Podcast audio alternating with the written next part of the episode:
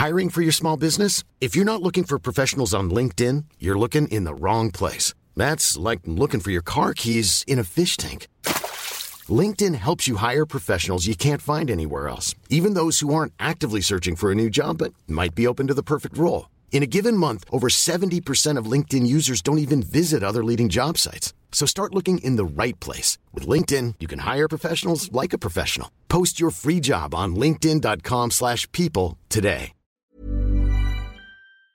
Señoras y señores, regresó el fútbol. El balón comenzó a rodar en Alemania. La Bundesliga regresó este fin de semana. Por eso platicamos con el buen Dani y Manu de OneFootball que desde Berlín nos cuentan cómo se vivió este retorno, cómo vendrá el fútbol en todo el mundo también. Acompáñanos en esta interesante plática. Esto es Linaje Águila.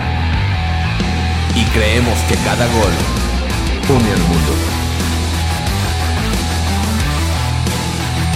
Este es un podcast para los que disfrutamos del fútbol y sabemos que al final del día no es lo más importante. Porque el fútbol es para cotorrear, conectar con gente chida y para inspirarnos a seguir con lo que nos toca. De fútbol no entendemos mucho, pero para el relajo nos pintamos solos. Así que bienvenido y bienvenida, bienvenidos todos a este podcast, el podcast de Linaje Águila. Señor Jorge Villarreal, ¿por qué trae usted esa camiseta? Hoy vengo vestido de gala, mi No, no, no, no, porque nada más y nada menos estamos con dos de nuestros compadres que, bueno, son unos cracks en esta, en esta empresa, en esta plataforma digital OneFootball. Bienvenido Dani, bienvenido Manuel, ¿cómo están? Desde el otro lado del mundo, compadre, ahora sí. Bueno, pues aquí estamos, aquí os recibimos desde, desde Berlín los dos, tanto Dani como yo. Yo solo tengo que decir que con esa camiseta a mí me has ganado ya desde el primer momento. O sea, Hay, hay- hay equipos, hay, equipos, hay equipos bonitos en España y luego está el azulgrana o el, o, el, o el celeste, como el Celta de Vigo que tengo yo detrás, pero esa camiseta Uy, de, de 10. ¿Qué tiene que decir Dani respecto a eso, compadre? Bueno, no, yo creo que mejor no opino por los momentos. Yo creo que podemos estar un poco en discordia, pero arranquemos bien por ahora. Cuéntenos ustedes dónde están ahorita, Manuel, este, compañeros amigos de OneFootball, cuéntenos un poco de su background para darle un contexto a las opiniones que vamos a escuchar sobre el regreso del anhelado fútbol. Pues bueno, hablo por, hablo por mí, aunque también podría hablar con Dan, eh, por Dani. Estamos en, en Berlín, en Alemania, donde es la sede de, de OneFootball, de, nuestra empresa. Y bueno, el país donde hemos dado el pistoletazo de salida al- del regreso al fútbol, un fin de semana lleno de goles y lleno de, de grandes nombres, como por ejemplo el de, el de Haaland. Y bueno, la verdad para nosotros es un honor el poder empezar a hacer este tipo de cosas con, con vosotros, con Linaje Águila. No es, no es el primer trabajo que hacemos conjuntos, pero, pero el poder estar los, los cuatro en este momento en un chat, de, dialogar sobre fútbol, de, de, digamos el deporte del balón, que al final es lo que más nos gusta, pues, pues para nosotros es, es un, un honor, un honor gigante, la verdad. El honor es nuestro, Dani. ¿Tú qué onda? Pues sí, muy a la línea de mano, encantado de estar acá con, con Linaje Águila, este, feliz por la invitación, por poder hablar un poco de, de algo que yo creo que mucha gente estaba esperando, la vuelta del fútbol. Eh, me ocurre coincidencialmente, como dice Manu, también en el país donde estamos nosotros ahorita cubriéndolo, así que yo creo que compartiendo también con los compañeros de acá, entendiendo un poco más el fondo de, de qué va la Bundesliga, etcétera, pues creo que vamos a tener una conversación bastante cargada el día de hoy. Oigan, Jorge Villarreal hizo su tarea y les trae unas preguntas candentes, ¿eh? Oye, pero fíjate, Sam, antes de, de- de entrar en, en materia, este, ¿cómo es que se da esto de, de OneFootball? Digo, yo creo que la gente está muy interesada en conocer los orígenes de esta plataforma que sin, acá decimos, este, sin ser barberos, así decimos en México, creo que es una de las mejores plataformas digitales de fútbol a nivel mundial. ¿Cómo, cómo es que están ustedes allá? Platíquenos. Yo le, le voy a pasar la pelota a Dani por el mero hecho de que es, de que es más antiguo en la empresa que yo, así que le Ah, voy a, mira, le voy a mira. pasar el, pasar el marrón para, para que él conteste. Pero Cambio tengo de que juego, decir, cambio de juego. tengo que decir que estoy muy de acuerdo contigo que es la mejor plataforma que hay en el mundo, eso no hay duda ninguna, no hay duda. Bueno, aquí daré las del, las del capitán del equipo y sacar el pecho. Este, sí, no, efectivamente. Nada, bueno, sí, lo que, lo que hizo usted es una plataforma bastante simpática y bien fácil de utilizar, con, mira, resultados, este, marcadores, noticias, lo que tú quieras. Y pues nosotros muy contentos de, de, poder compartir un poco la experiencia de cómo funciona una aplicación como esta, algo distinto, algo nuevo, algo grande también, algo que, que tiene un alcance mundial. Tenemos este, reacción en seis idiomas, tenemos un alcance de más de 25 millones de usuarios. Eh, la verdad es que es una aplicación bastante, bastante robusta y pues evidentemente con el tiempo ha mejorado y ahora que así como entré yo y después entró gente del perfil y de la calidad de Manu, siguen entrando personas mejores y mejores que han hecho de la redacción un lugar genial para trabajar y que produce un contenido de primera, de primera calidad, pienso yo. Es un monstruo, ¿no? Digo, yo creo que, y bueno, ahora en estos tiempos que ustedes los están viviendo antes que nosotros por esto del COVID, este, ha sido de gran utilidad para mantenernos frescos, ¿no? Despejados de la mente. Sí, por supuesto. Al final está claro que una, cosa que teníamos clara en la, en la plataforma es que el, el, balón se había parado, pero el fútbol no. O sea, el fútbol al final es, tiene muchas más cosas que, goles o, partidos. Al final, pues son rumores, son perfiles de jugadores, son entrevistas, anécdotas, historias, partidos históricos. Yo creo que vosotros también lo, lo vivís en el canal cuando entrevistáis a jugadores históricos de, la América que a lo mejor han hecho un partido el tal día de, abril y queréis recordarlo otra vez para vuestros usuarios.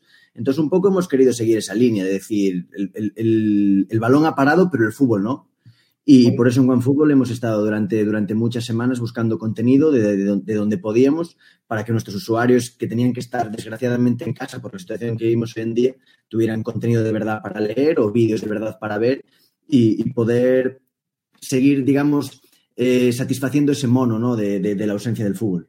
Oigan, y, y bueno, y en esa ausencia, eh, ahí les va una primera pregunta. ¿Cómo se vivió en Alemania esta pausa de la Bundesliga? Entiendo que ni en la Primera ni en la Segunda Guerra Mundial se pausó tanto el fútbol como sucedió ahora en el contexto del COVID. ¿Cómo se vivió allá en Alemania esa pausa y cómo se, se vivió este fin de semana el, el regreso? Bueno, la verdad, eh, yo creo que hay un dato que te refleja mucho lo que fue la, la realidad. Dos datos, de hecho, pueden reflejar muy bien cómo fue de importante la vuelta del fútbol. Primero, eh, quien transmite o tiene el derecho de transmisión en Alemania, rompió récord de audiencia en transmisión con, con los partidos del sábado en la, en la Bundesliga. Eh, ya te da un, buen indicio de eso. Más de 6 millones de, de, televisores sintonizaron, que te da una buena, una buena digamos, Tanto los de Bayern como los de los demás. Yo creo que todo el mundo. Después de dos meses, yo creo que el fanático del, que te digo yo, Quilmes en Argentina, de, de, no sé, de FC Juárez estaría también pendiente de que haría el Friburgo incluso. O sea, eh, yo creo que es más un hambre de, de un producto, de poder jugar algo al fútbol que, que, que, estamos pues, simplemente buscando consumir algo y ver qué es lo que, que, lo que va a pasar, porque al final del día la otra lección es eso, lo que vaya a pasar en Alemania eventualmente va a ocurrir en las demás ligas.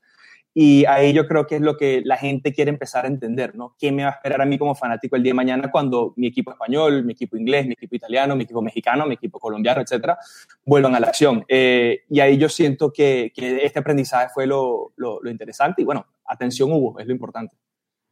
Se extrañan, se extrañan los aficionados, pero aprendimos que se puede jugar sin ellos. El fútbol sigue siendo válido sin la afición. ¿Cómo se vive allá? Uf, la verdad, para mí es una, una, respuesta complicada. Yo está claro que sí que echaba de menos el fútbol, pero para mí el fútbol sin afición pierde un 90%. Está claro que hay que acabar las temporadas, hay que acabar las ligas por todo lo que supone a nivel económico, todo el dinero que mueven los clubes a nivel no solo de jugadores de salario, sino toda la gente por detrás que trabaja para un club y, y, lo, que, lo que supone el año que viene pues jugar en Europa o descender, no descender. Pero para mí la imagen de ver esos estadios vacíos, esos, esos jugadores celebrando goles para nadie, sinceramente para mí ha sido muy triste. Yo tengo que reconocer que como aficionado al fútbol a mí me ha dolido verlo un montón pero, pero es la situación que nos ha tocado vivir y, yo creo que el, que fútbol como negocio necesita esto, pero no se nos puede pedir que realmente disfrutemos de lo que estamos viendo ahora. Yo como aficionado del, del club que viste la camiseta de nuestro compañero Jorge, tengo que reconocer que si el Barcelona gana una liga así, me gustará, pero para mí será la liga más insípida de, de su historia. ¿Y qué era más valioso, Dani? ¿Esperar a que el aficionado pueda estar en la tribuna o era imprescindible regresar así con los 22 en la cancha nada más? Yo creo que si esperábamos mucho, capaz no había 22 personas que regresaban a la cancha eventualmente. Hoy, por ejemplo, Málaga en España se convirtió en el primer club español en, en anunciar oficialmente despidos masivos. Eh, que empieza a ser ya parte, digamos, de la realidad para quizás no los clubes más grandes o los clubes más, populares quizás, pero ya segundas divisiones, terceras divisiones, esa es la realidad. Personas que tienen encima, pues, un mono enorme que cargar y, y por lo cual yo creo que la decisión de volver del fútbol sin aficionados obviamente no es lo ideal. Yo creo que a nadie le gusta escuchar un eco en un estadio vacío, pero yo creo que es lo mejor de lo peor. Peor puede haber sido no tener fútbol y punto, peor puede haber sido sufrir las consecuencias económicas que eso implica, peor puede haber sido, no sé, aficionados que querían desacatar las, medidas y se han lanzado al estadio y problemas con la policía, etc. Yo creo que dentro de todo salió bastante bien. Yo creo que si bien no estamos donde quisiéramos estar, efectos de calidad de producto, de calidad de juego, calidad de, de, de algo, o, o, lo que fuera en general, eh, estamos teniendo algo, por lo menos, que yo creo que es mucho mejor o mucho más de lo que podemos decir hace una semana incluso. Estás diciendo que el contexto del fútbol en el largo plazo es mucho más valioso regresar así sin afición para reactivar la industria futbolera. Yo sí pienso. O sea, yo creo que si los equipos están teniendo equipos grandes, Barcelona, Atlético de Madrid, Real Madrid, aquí en Alemania el Bayern, el Dortmund, tienen que tomar medidas para, para paliar un poco la falta de flujo de caja. Yo no me quiero imaginar un Augsburgo aquí en Alemania o, incluso un Celta en España o, no sé, o sea, diga, pongamos en dimensiones de equipos latinoamericanos también, o sea, donde evidentemente el día a día, la boletería, etcétera, es un poco más, más eh, importante o tiene un peso más importante de lo que puede tener en la Premier o la Bundesliga, eh, mira, a mí me preocupa bastante el escenario de que no vuelva. Eh, y eso es algo que más temprano que tarde va a tener que hablarse con, con bastante seriedad. Oye, ¿cuánta repercusión no hubo eh, pues ahora con el clásico este, del Dortmund contra el Schalke, ¿no? Es lo, es lo que vienes manejando, digo, que tanta gente que pudo haber eh, tenido un ingreso quizá, ¿no? Tanta pasión que se quedó guardada, ¿no? Sí, o sea, yo creo que Manu puede complementar también eso con lo que venía hablando de la afición, ¿no? Que obviamente es triste ver un, un derby, el partido más importante del fútbol alemán realmente, a puerta cerrada en el estadio más grande de Alemania, o sea, el vacío es mayor, eh, pero sí, o sea, quizás ahí Manu sabe un poco más de, de un poco cómo fue el, la, sensación, ¿no? Yo no tuve la oportunidad de ver ese partido en particular, pero, pero sí, evidentemente creo que, es complicado, ¿no, Manu? Sí, a ver, la verdad está claro lo que, lo que comentaba Dani, y yo es un poco lo que quería decir antes. Para mí es muy triste ver el fútbol como se ha tenido que ver y como se va a tener que ver, porque es, es algo que va a durar durante mucho tiempo y, y, lo hemos vivido en Alemania, lo vamos a vivir en España lo vais a vivir en México seguramente. Se nos vienen semanas y semanas de fútbol sin fans, o sea, se nos vienen semanas y semanas de fútbol sin sentimiento. Pero si queremos que el fútbol se mantenga vivo, es, es lo que hay que hacer. O sea, a nivel económico es obligatorio que el fútbol vuelva por todo lo que mueve detrás, por como mi compañero Dani ha dicho, pero, pero realmente una cosa no quita la otra. Es ver un derby del Ruhr, ver un Borussia Dortmund Schalke en un estadio como, como el Sinari de una Park, que todo el mundo, que, que es conocido mundialmente por, por ese calor de la afición, esa, esa, esa grada con, con los aficionados de pie, y verlo vacío, al final, pues un poco te deja un poco esa sensación de, de que el partido ha estado bien, pero nunca va a ser de 10. Aunque Haaland meta el gol en la primera que toca, porque es un animal, ¿no? Pero está claro que, está claro que, que, que faltó, faltó ese toque. Pero bueno, es lo que nos toca y acostumbrarse. Es la nueva era del fútbol, como lo hemos denominado también en OneFootball en la app, y, y hay, que, hay que acostumbrarse a ella. Y es que el fútbol va a sobrevivir. Digo, leí una columna de un, un escritor que se llama Jonathan Wilson, que escribe en, en el Guardian, en una, un medio inglés, y él hablaba, decía, el fútbol es resiliente. Eh, C.S. Lewis decía que la literatura existe para recordarnos que no estamos solos. Y él dice, el fútbol cumple una función similar.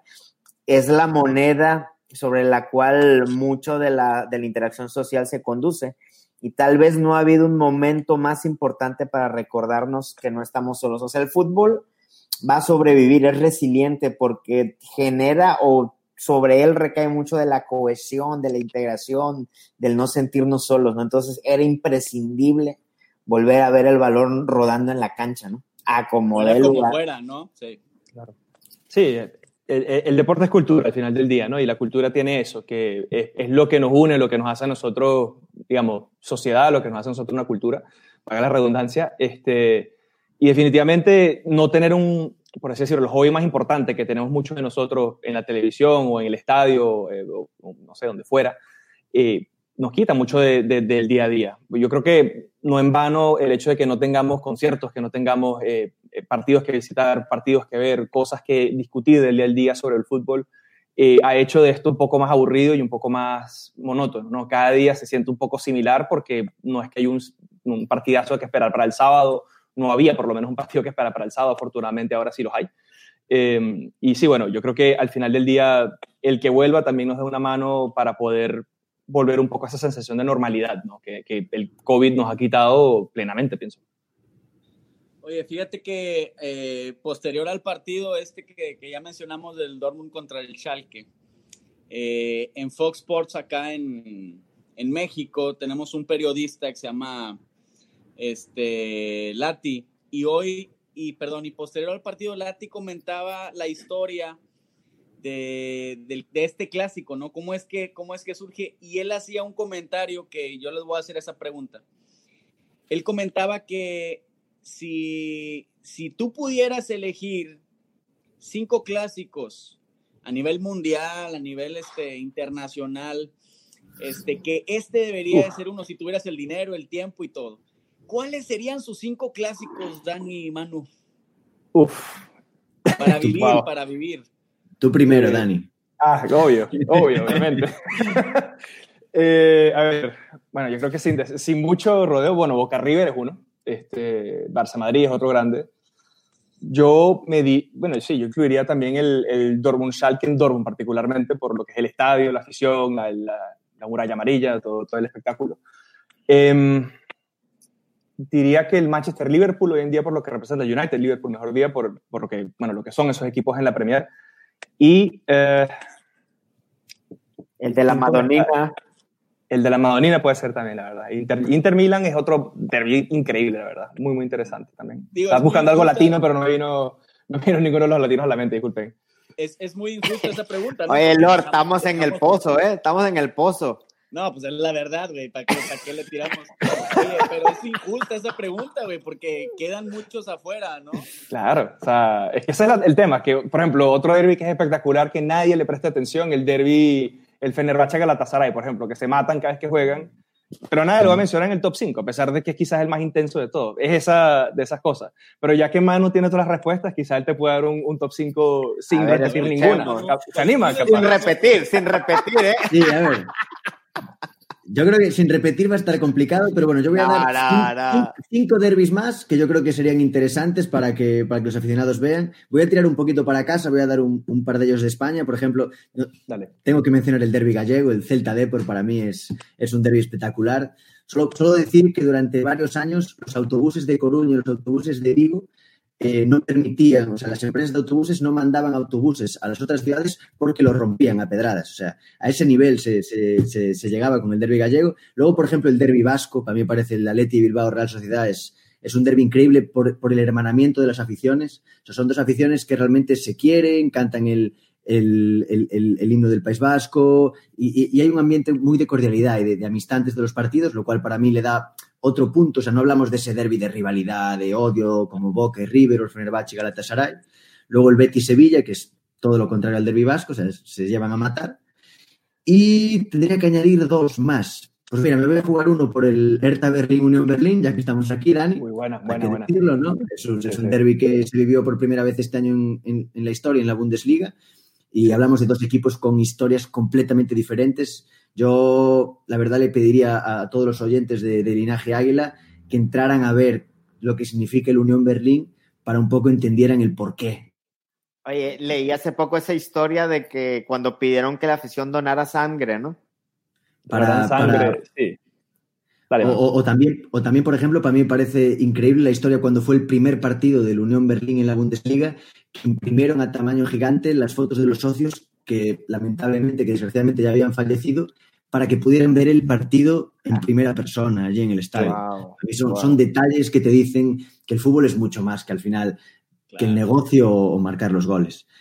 complementando un poco eso, Manu, eh, no solamente que imprimieron las pancartas, sino que el club se tomó la molestia de registrarlos como asistentes oficiales dentro del, partido. O sea, el récord de asistencia al estadio ahorita es, creo que son la capacidad más los 500 y pico fanáticos difuntos que pudieron ir al estadio también, que es un gesto ah, bárbaro, ¿no? O sea, es muy, muy lindo.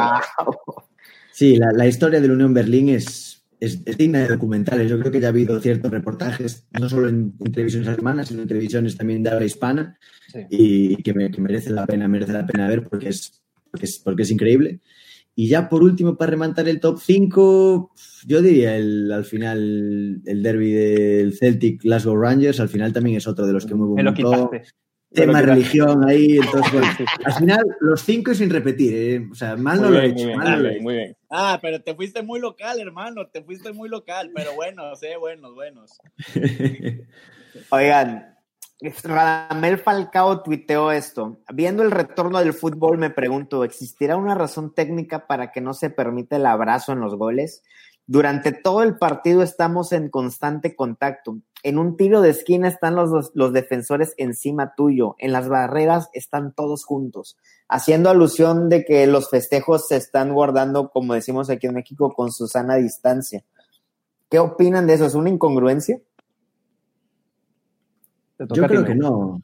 Yo la verdad creo que no. Y yo creo que voy a mencionar a mi compañero Dani, que se lo leí en un tweet que hablaba sobre, sobre ese tema precisamente. Y es que al final lo que tiene que proponer el fútbol o la Bundesliga es evitar al máximo el tipo de contactos innecesarios, ¿no? Eh, creo que va por ahí los tiros. Al final, en, en un córner es necesario estar cerca del rival para defenderlo. Pero una celebración de un gol, por mucho que nos duela, es algo que si queremos podemos evitarlo y a lo mejor evitamos una, o sea, una opción más de producir ese contagio. Entonces, yo realmente opino como Falcao que es una pena que no podamos celebrar un gol pues dando un abrazo a un compañero o, chocándole la espalda, pero en la situación en la que estamos, si podemos evitar este tipo de, de acciones innecesarias como es abrazar a un compañero en un gol, pues lo mejor es hacerlo para, para, que el fútbol pueda continuar y no, y no aumenten los contagios. Déjenme contarles que este señor de aquí abajo, cuando visita el Estadio Azteca, donde juega nuestro equipo, abraza aproximadamente a 1.500 personas, entre niños, niñas y jovencitas de entre 18 y 40 años que le piden fotos ¿Cómo le vas a hacer, Lord Pudiente, ahora con eso del, del abrazo innecesario que dijo Oye, pues bueno, yo creo que me viene bien para que mi señora no me esté este, latigueando cada vez que regreso, Entonces, pues yo estoy a toda madre, güey, así, cabrón. Te salvó el pellejo esto de la Susana distancia, eh, güey. Lord, ¿qué traías de tu tarea ahí de Italia y que no sé no, qué? No, no, pero yo quiero que Dani, yo quiero que Dani comente eso, lo que, lo que dice Manu acerca de, de esto de, Falcao. Sí, o sea, lo que comentaba, muy alineado en eso, ¿no? O sea, yo creo que si podemos reducir al mínimo lo que podemos reducir. Un corner es muy complicado reducir el contacto sin afectar al partido, afectar el, el, el resultado incluso. Este, si podemos evitarlo en, cualquier situación en la cual pueda ser evitable, estamos sumando mucho. O sea, yo creo que duele mucho, sí es feo, no sé, no, no, se siente natural, ¿no? Pero a la vez nada de esto se tiene por qué sentir natural. Nosotros no estamos diseñados para, para estar tranquilos en una pandemia. O sea, el humano no está diseñado para estos momentos eh, y por eso todo esto se siente raro. Nada de esto, todo esto es nuevo, nada de esto es común y yo creo que hay que adaptarnos y ya. O sea, es, es lo que nos toca, el pequeño precio a pagar para seguir en relativa tranquilidad, en relativa normalidad y, bueno, por lo menos ahora con fútbol en la televisión cada tres días. Oye, y ahorita que comentaban de los contactos innecesarios, eh, nosotros como medios, porque aunque echamos relajo, nosotros también somos un medio de comunicación, vamos a los estadios. No lo crean, aunque no lo crean. Como prensa y entrevistamos y a veces nos piden que nos quitemos el jersey y ya luego nos vale queso y vamos y nos regañan, pero pues qué chingados, ¿para qué nos invitan? Decimos en México. Eh, es lo que vimos ahora en, en Alemania es que la prensa puede seguir haciendo su trabajo con estos micrófonos de 15 metros de distancia, ¿no? ¿Qué piensan de eso? Y en el contexto de que a veces como prensa atosigamos o, estamos ahí encima del jugador y ahora se va a romper eso. La verdad, nosotros en OneFootball tendríamos que hablar a nuestros jefes para que nos dejaran ir a, hacer más lo de para hacer más lo de la prensa. Yo la, verdad he hecho en falta atosigar al jugador. Yo, lo pasaba bien. Era de esos que, que, me aproximaba y le decía, no te vayas, no te vayas. Pero, pero bueno, al final eh, viendo las fotos, yo creo que ese es el nuevo fútbol que nos espera estas próximas semanas. Es, es una pena, pero, pero yo creo que el jugador se siente más cómodo. ¿eh? Solo había que ver la entrevista a Haaland. Se vio que el tío estaba súper cómodo teniendo al, periodista un poquito alejado. Sí, yo creo que va por ahí también el tiro, ¿no? Que es, raro todo, es visualmente difícil de asimilar todo lo que está pasando, el micrófono a 10 metros de distancia, todo el mundo detrás de un plexiglas, o sea, es, es raro, pero, pero es eso, o sea, por lo menos los jugadores se ven mucho más frescos, no se ven tan, tan no sé, fuera de su, tan desencajados, tan fuera de sitio. Eh, yo creo que al final eso es lo importante, ¿no? Que dentro de todo, si ellos, que son los que están allá en el campo de juego, poniéndose más que los otros, en, teoría, ¿no? Eh, pues eso, que por lo menos tienen la, la, tensa calma de no tener que tener cinco micrófonos enfrente apenas terminen un partido y estén bañados en sudor. Eso ya yo creo que es un plus que, que les paga un poco lo malo. Lord, cuéntale a Dani y al Manu cómo, cómo eres cuando vas a entrevistar jugadores, güey. Oye, no, güey. Bueno, los abraza más que a su esposa para que entiendan, para que para acabar pronto, güey. Oye, es que es complicado, digo, o sea, esto del periodismo no es para todos, ¿no? Digo, la verdad es que no sabemos cómo es que estamos donde estamos, pero bueno, pues por algo aquí, aquí seguimos y este, y cuando tenemos la oportunidad no dejamos de cumplir sueños, ¿no? De que, que el mismo fútbol nos, nos, nos, regala, ¿no? Entonces, si hay oportunidad, como dice, como dice Samuel, ya nos hemos declarado de eh, americanistas de extrema derecha. Y, yo también quisiera sacarle un trapito a este güey. Estábamos en el, estábamos en el pasillo del Estadio Azteca, por donde salen todos los jugadores, con un acceso permitido solo a prensa y pasa el técnico de nuestro equipo, Miguel Herrera, y este güey eh, aplaudiéndole como medio de comunicación. Venga, Miguel, venga, Piojo, vamos. Güey, eres un periodista en teoría. acreditado, acreditado. Fantástico. Sí, lo que pasa es que como somos un, nacimos como una comunidad americanista, el Club América y luego los estadios y los demás clubes nos han ido acreditando como prensa porque cumplimos con todos los requisitos y tenemos la bendición del club. Y en un inicio nos decían, oiga, pero recuerden que, son prensa, no pueden traer el jersey puesto en un partido, ¿no? O sea, nos van a regañar. Sí, no puede, deben hacer preguntas este, imparciales, ¿no? O sea, ¿qué pregunta imparcial vamos a hacer si es nuestro sueño tener al jugador a medio metro de distancia, ¿no? Claro, claro. Ya como... una pregunta, y por ejemplo, cuando, cuando a América le toca jugar contra Chivas, ¿Chivas de Guadalajara también os acredita como prensa para ir allí o ya pone algo más de... También, incluso el, eh, cuéntales, Lord, cómo el club nos hace el paro para intermediar en eso.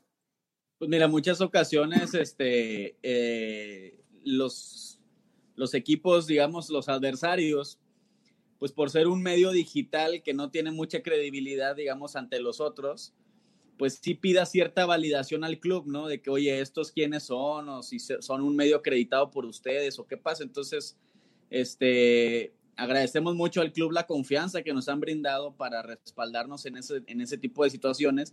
Y es así como hemos llegado a cubrir al equipo en, en otros estadios, ¿no? Entonces, como decía Samuel, pues tenemos la bendición del club y yo creo que es porque hemos hecho un buen trabajo y porque de alguna manera representamos algún sector del aficionado americanista. Y pues eso, quieras o no, también le, le ayuda al club, ¿no?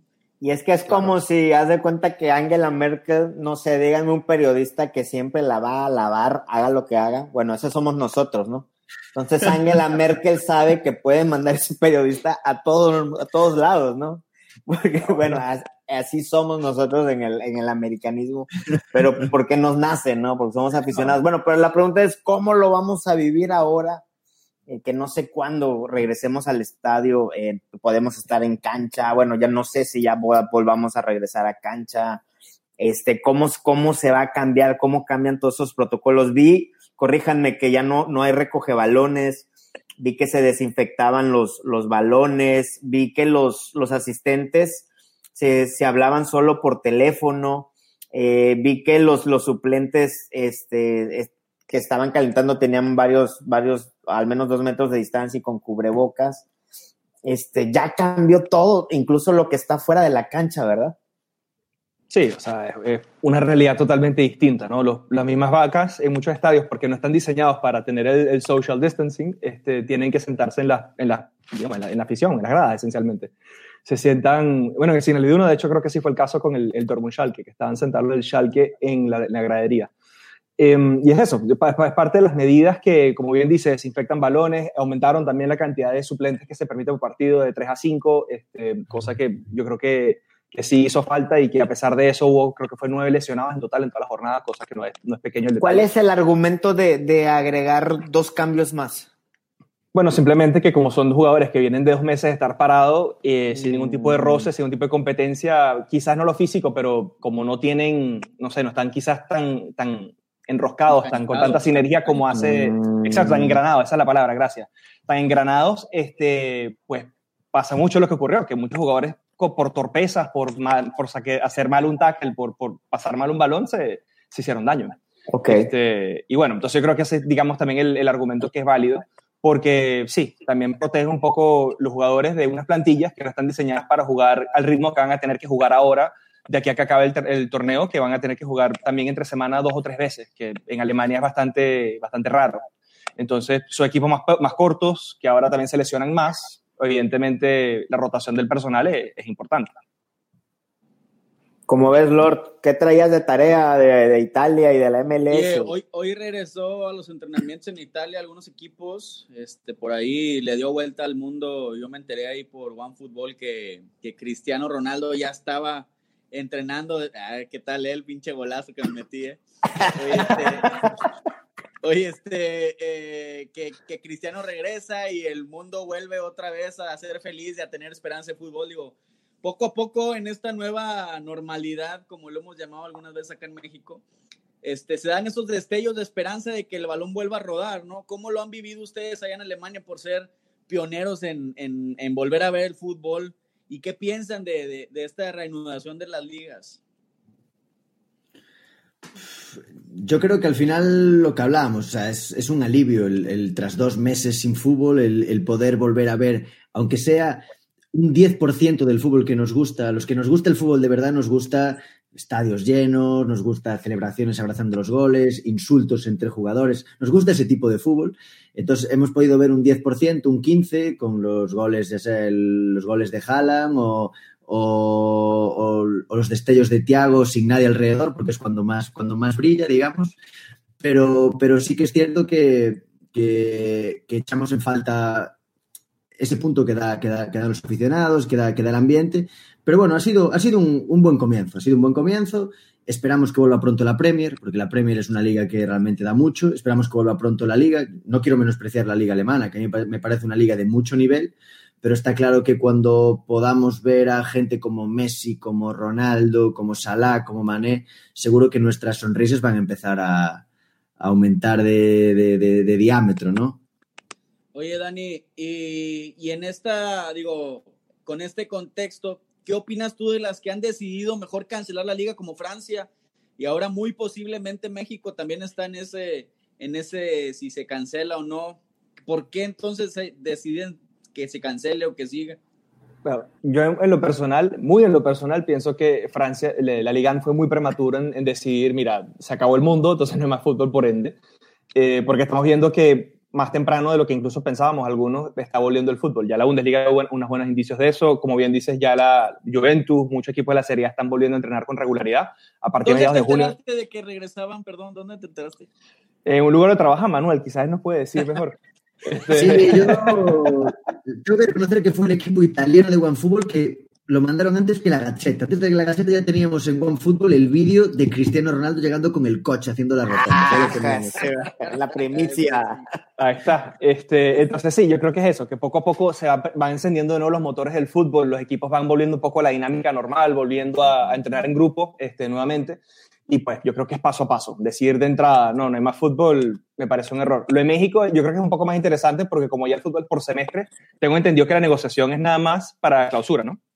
Sí, sí. Entonces, bueno, en teoría el, el apertura lo jugarían a partir de, asumiendo que reajusta en septiembre-octubre. Entonces, no es tan grave como la Liga que dijo, bueno, no hay más temporada, vamos a ver si este, fútbol, este año es fútbol, este, que es más o menos el, el discurso que tienen en Francia.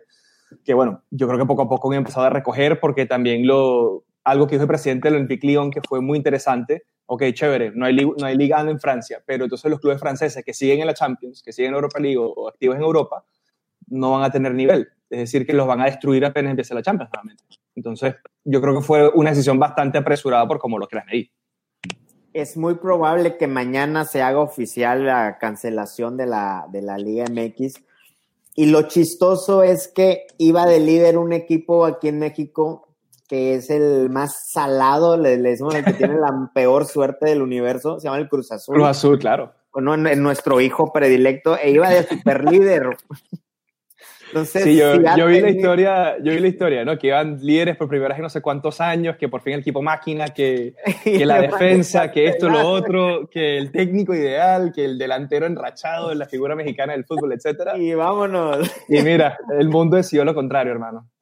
Oigan, ¿qué va a pasar con las ventajas que daba, que otorgaba la localidad, que otorgaba el ambiente eh, del equipo que se sabía local con, con el cobijo de toda su afición? Mm, yo sinceramente aquí tengo, tengo una, gran duda, porque mucha gente dice que los equipos grandes que juegan en estadios como el Camp Nou o el Bernabéu, que van a sufrir más el que no haya aficionados. Yo sinceramente pienso que es al revés. Yo creo que un equipo como el Barça o el Madrid sufría mucho yendo a campos como Ipurúa, como el Sadar, como Anoeta, como San Mamés, que ahí realmente la gente aprieta. Al final tú vas a jugar al Camp Nou y aunque no haya grada, es un estadio muy ancho y el Barcelona se siente en casa. Y no sé, yo, yo, yo creo que es, que es al revés, que realmente a los equipos grandes les va a favorecer, eh, al menos en España, el hecho de, jugar sin, sin aficionados.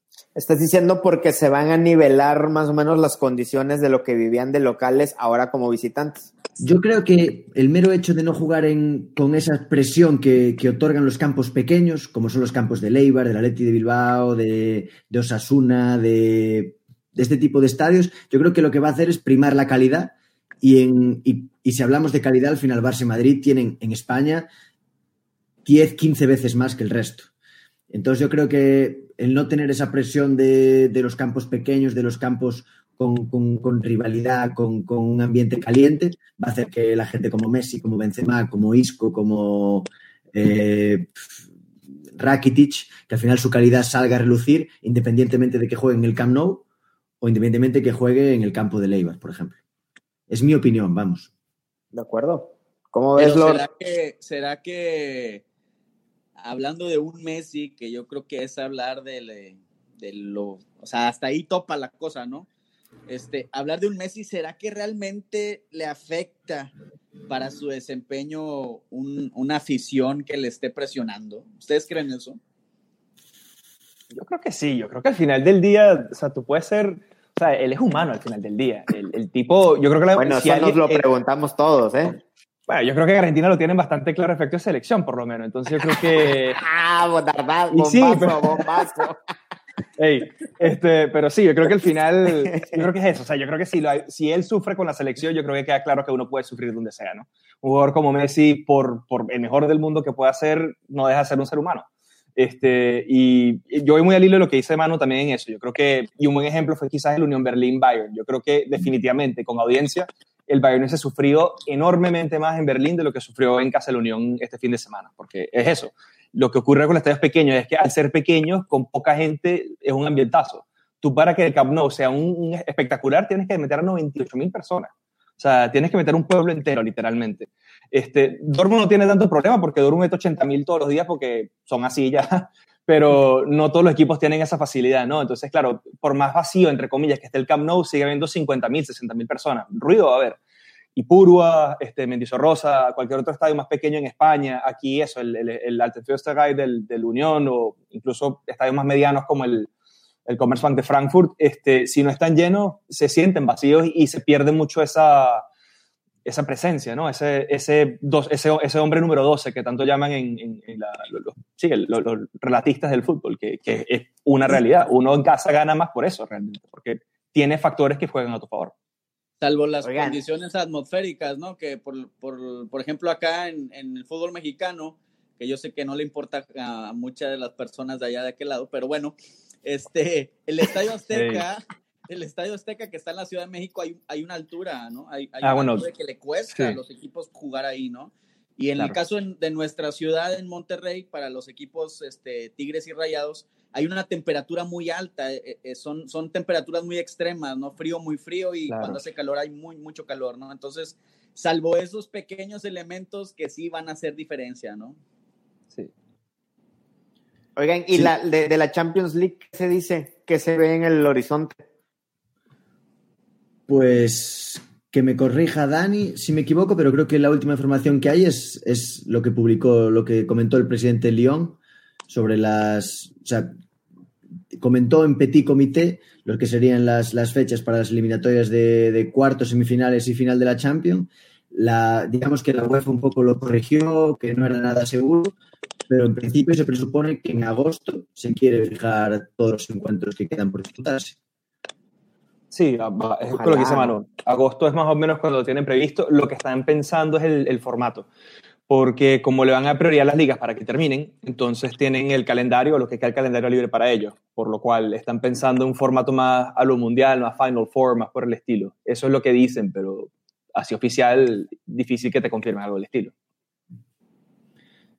Sí, yo ¿Cómo creo que al final- Lord? ¿Vas a cancelar, Lord, vas a cancelar tus viajes a Europa o, o sigue en pie con Sí, ahorita tu- está todo la vida de un cancelado, millonario? güey. ¿Cómo es la vida de un millonario, güey? Es- Está todo cancelado y este, reanudando esa actividad, hay que consumir local, güey, para que la economía del país, pues, pues suba, ¿no? Oye, yo les voy a aventar una bola, güey, que yo creo que ya se las han, se las han aventado anteriormente, pero al inicio de este podcast vi ciertas rencillas ahí.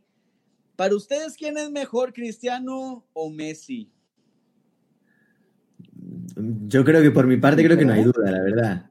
O sea, para mí hay, para mí hay, hay dos dioses en el fútbol, los dos llevan el 10. Uno se llama Iago Aspas y juega en el Celta y el otro se Uf, llama Lionel míramelo, míramelo. Aspas. Bueno, este, compadre, Bueno. ¿usted qué tiene que decir al respecto de esa, de esa blasfemia de mi compadre Manu? Yo quiero aquí hacer una aclaratoria porque creo que soné muy madridista al comienzo del programa y ese no es el caso. Yo no soy el Real Madrid. Este, quiero dejarlo muy, lo quiero dejar en claro porque es como si me diera fuera el Barcelona, me lo tomo de la misma manera. Eh, no, pero yo sí pienso que, que hoy por hoy Messi, ¿no? Este, hace dos años todavía te lo debatía, pero yo creo que la consistencia, los resultados, que aspecto físico, el tipo lo puede escapar todo el día y no se rompe. Este, Messi, de largo, yo creo. Messi, muy bien. ¿Tú, Sam, qué opinas tú? No, yo la verdad eh, antes opinaba que Cristiano, pero he cambiado de parecer y el, el tiempo yo creo que está situando a Messi en un escalón o dos más arriba, la verdad. Creo que es, es el último jugador que, que todavía hace que el romanticismo al fútbol prevalezca, ¿no? Y qué triste que es que hayamos perdido tantos goles en esta pausa, tanta magia de jugadores como Messi, como Cristiano, como Mbappé, como Neymar, you name it. Esta pandemia en este momento tan padre de tantas figuras, ¿no? No, y que todas las ligas estaban parejas también, eso es lo otro. La Bundesliga estaba pareja, que no era normal, la Serie A estaba pareja, la Liga A estaba relativamente abierta, eh, España estaba por definirse y la Premier también. O sea, es temporada la que tenemos, en verdad. Y bueno, eh, Francia Muy nunca bien. está pareja, ¿no? Es así, ¿no? bueno, sí, ¿qué vamos a hacer? No se puede tener todo.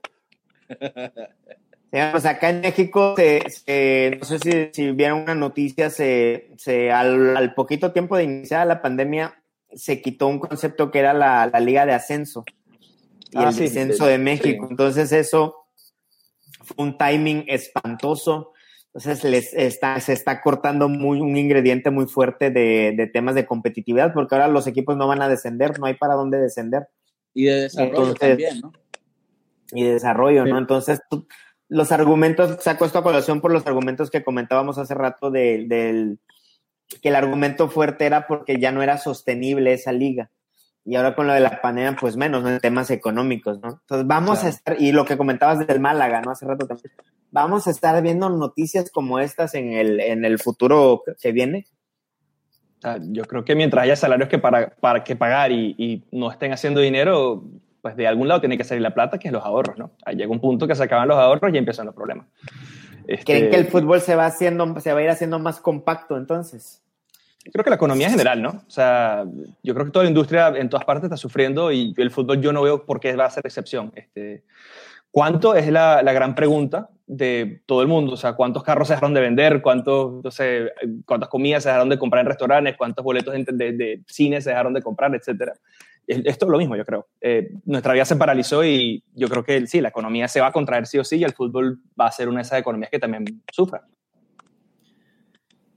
Sí, a ver, yo al final creo que el, que el gran modelo de negocio en el mundo del deporte es, es el americano. Tenemos claros ejemplos con la NBA, con la NFL, con la NHL.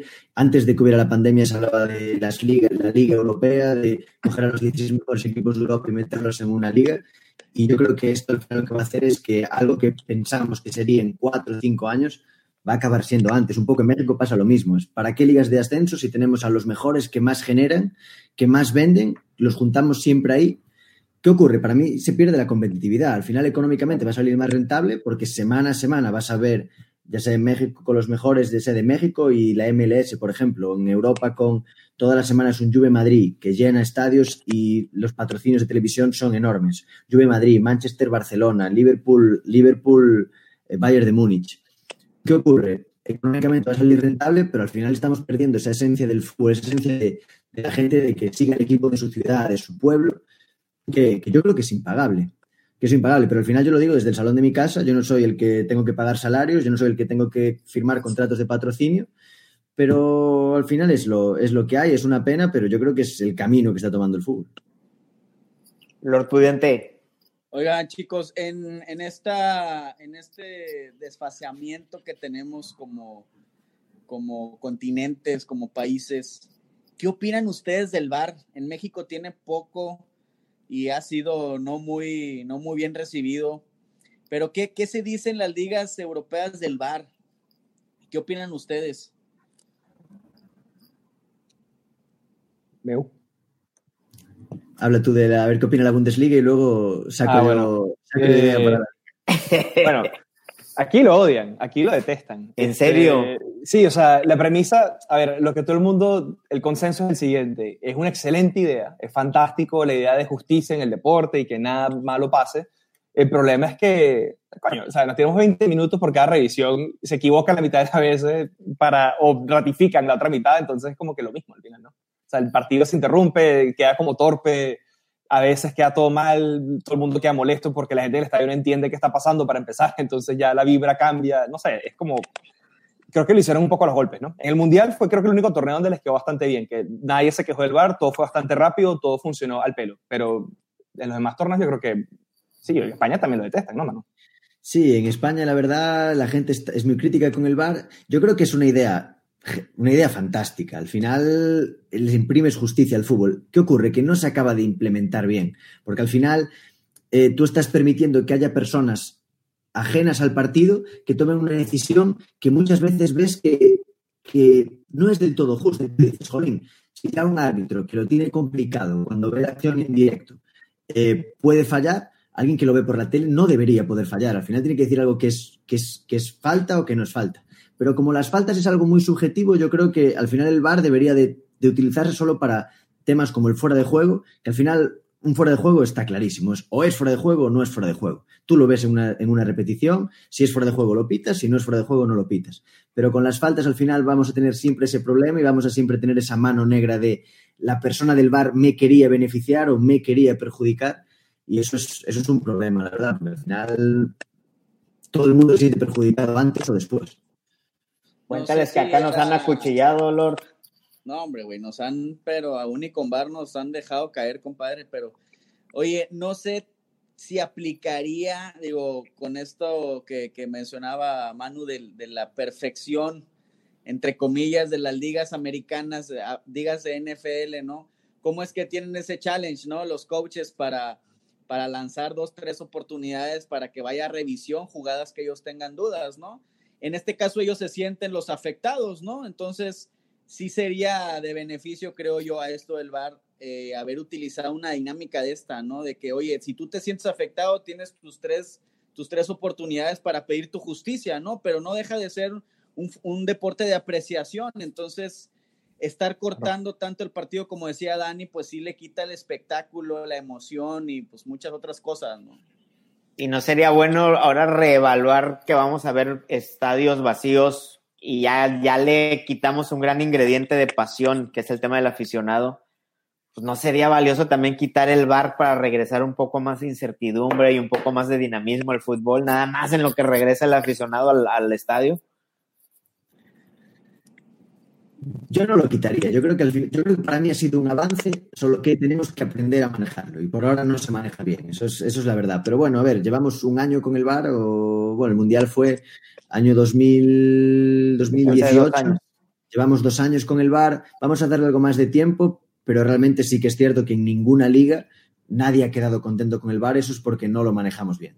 Oigan, ¿y qué pasaría si para el 2022, año mundialista, seguimos sin aficionados en los estadios? ¿Ustedes visualizan un ah, mundial? No te pases, güey, no, digas eso. es, es, un, es, es, este, es uno de los escenarios posibles, ¿eh? No, güey, claro. claro, pero el fin del mundo también lo es, venir vamos, pero no lo quiero imaginar. explorando ese camino que lleguemos al 2022 sin, sin, ya sin haber parado este, esto que ocasionó ese murciélago en una boca asiática que nos tiene de cabeza a todos. ¿Qué pasaría? Yo, que, me, perdonen en Qatar, pero de ver, de ver un mundial sin aficionados, al menos que sea ese. Al menos que sea el de Qatar. bravo, bravo, bravo. No hay más, no hay más que agregar ya. No, no, final, final. Con esa nos despedimos. Esto le va a dar la vuelta al mundo. ¿Qué algo más que, que, les gustaría agregar? Ha sido un mundial con, que, ha tenido mucha sospecha por detrás de la designación, un poco de que se dice que allí no se vive el fútbol, que es todo negocio. Pues derechos humanos también. Derechos humanos, pues tenerlos sin aficionados, a ver, disfrutar de vuestro negocio, disfrutar de lo que habéis montado allí y, punto. Y lo vemos desde casa. Y lo vemos desde casa. Tranquilitos de allá. Dani, ¿algo que te gustaría agregar agradeciéndoles este, este intercambio de ideas futboleras? No, eh, encantado nuevamente por estar acá junto a no solo Meu, sino ustedes dos, este, y conocerlos por, por, primera parte, y segundo, pues que fue muy interesante, la verdad, conocer un poco más, este, no solo cómo están haciendo las cosas acá, sino lo que está pasando en México y lo que está pasando particularmente en la, en la dinámica de, de, la América con ustedes y, cómo ustedes, pues, bajo el club han tenido la oportunidad de, pues eso, de explorar el mundo del periodismo formal siendo una peña de fanáticos esencialmente. Me parece espectacular ese cuento. Este, y la verdad, eso, encantadísimo de, de, conversar. Ojalá se pueda repetir pronto, porque esto, la verdad, que está bastante bueno. Oye, Lord, ¿qué crees, qué impresión crees que se habrán llevado que no nos quieren decir, güey? No, la verdad es que no lo sé, compadre, no lo sé, pero bueno, pues hasta ahorita vamos bien, güey. Hasta ahorita vamos bien. Ay, deberías compartirles los videos. Este señor de acá tiene dos niños. Y en sus cinco minutos de seriedad y de introspección que tiene cada mes, se pregunta, ¿qué van a pensar mis niños cuando vean todos los videos con los cuales me he hecho viral? Cuando crezca, cuéntale de que te despojas de tus, de tus, de tus ropas, quemas camisetas, gritas palabras un poco antisonantes que le dan la vuelta a todo el periodismo deportivo del país. Sí, bueno, he tenido dos, tres lapsus ahí, este, en donde sí, desafortunadamente nos han bajado videos este, de nuestras redes sociales para viralizarlos. Eh, dos, dos, tres videos. Y, bueno, sí espero en alguna ocasión que mis hijos no vean eso, la verdad, sí, eso sí, es verdad, ¿no? Porque digo, chinga, a ver si no me recuerdan por esas estupideces, pero bueno, es algo que ocasiona el fútbol y la pasión. Es una buena causa, al menos. Oye, Manu y Dani, pues muchísimas gracias por permitirnos. Sabemos que, que, traen otro horario allá, diferente al de nosotros. Gracias a OneFootball por permitirnos hacer estas colaboraciones. Creemos que, que estamos con los mejores y, y, me atrevo a decirlo aquí a nombre de mi compadre Samuel que vamos a, vamos a hacer muy buen trabajo para toda la gente que lo sigue a ustedes y pues a nosotros también, ¿no? Sí, para nosotros un placer desde el primer día que empezamos a trabajar con, vosotros, ya sea con, entrevistas como la que tuvimos fantástica con el hermano de, Giovanni Jonathan y las que vendrán. Y, ojalá que muy pronto también poder ver contenido de, Linaje Águila también en, la app a través de artículos, de opiniones. Un poco este, este, esta primera toma de contacto ha sido, ha sido de 10 y seguro que, va a seguir creciendo en las, en las próximas semanas. Hermanos, muchas gracias. Por favor, descansen allá. Acá todavía nos queda un buen rato. Son las 4 de la tarde y pues muchas gracias y un gran abrazo. Yo también quiero decir a vosotros, nunca lo había escuchado que nos lo dijeran, Lord, pero pues se escucha chido, ¿no, güey? Se escucha bien, güey, se escucha bien. Muchísimas gracias por la invitación. ¿eh? Yo estaba, yo, yo estaba esperando el gilipollas, güey, pero pues no llegó. pues no te lo da él, no, yo no soy español, así que no te lo puedo dar. Señores, hasta la próxima. Un gran abrazo. Perfecto, un abrazo, un a todos. Cuídense mucho. Chao, chao.